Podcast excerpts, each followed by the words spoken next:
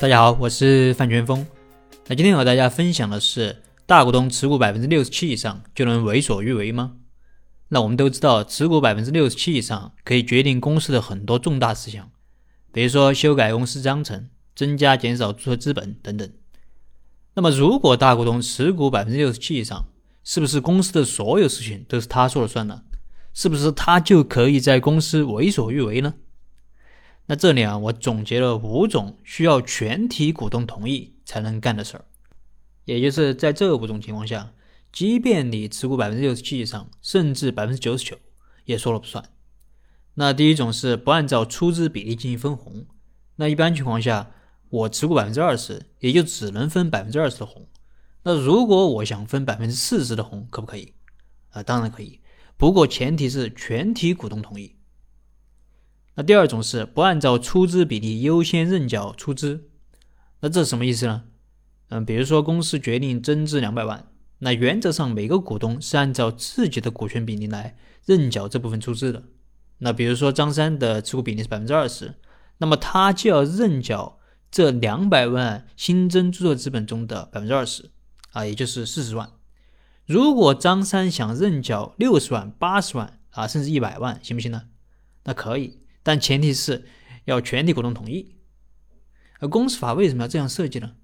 因为如果不这样设计的话，那大股东他就可以通过增资来改变公司的股权结构，他就可以通过增资让自己的股权越来越多。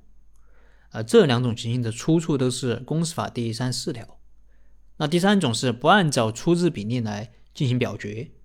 公司法第四十二条规定，股东会的会议由股东按照出资比例行使表决权。那但是呢，公司章程另有规定除外啊，也就是说，章程可以约定股东不按照出资比例进行表决。那么通说认为，需要全体股东同意才能约定不按照出资比例进行表决。第四种是修改出资期限。那我们知道，现在去注册公司都是认缴。啊，也就是出资款你可以后面再给，啊，但是具体什么时候给呢？你得说个时间。所以在注册公司时都会让你写出资期限，也就是在这个期限之前，你需要把钱都给到位。那么这个时间写了之后，能不能修改呢？啊，当然可以，啊，但不是说大股东他想改就改，啊，他也需要全体股东同意。比如说大股东认缴了五百万的出资，那出资期限是三年，那眼看三年就要到了。那大股东他也没钱怎么办呢？啊，他就想去修改这个出资期限，把出资期限改为十年，那行不行呢？可以，但需要其他股东都同意才行。那我们也找到了相关的判例支持，上海市二中院的二零一九卢零二民中八零二四号判决书，有兴趣的朋友可以去看一看。那第五种是定向减资啊，这个什么意思啊？啊，先说减资。减资大家都应该知道啊，就是减少公司的注册资本。那一般情况下，比如说公司的注册资本是两千万，那现在要减少一千万。张三的持股比例是百分之二十，那么到张三这儿就要减少两百万，对不对？啊，同比例嘛。那这样减之后，股东的股权比例是不变的。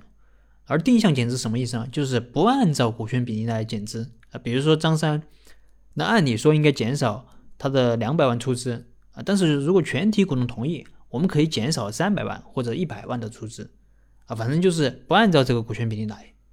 那这样带来的后果是什么呢？就是全体股东的这个股权比例它会发生改变啊，和我刚才讲的第二种情况是一样的啊，所以需要全体股东同意。那么以上就是我总结的五种需要全体股东同意才能干的事儿，你记住了吗？好了，那么今天的分享就到这里。啊，如果你有什么疑问，你可以添加我的微信或者给我留言，我们再深入的沟通交流。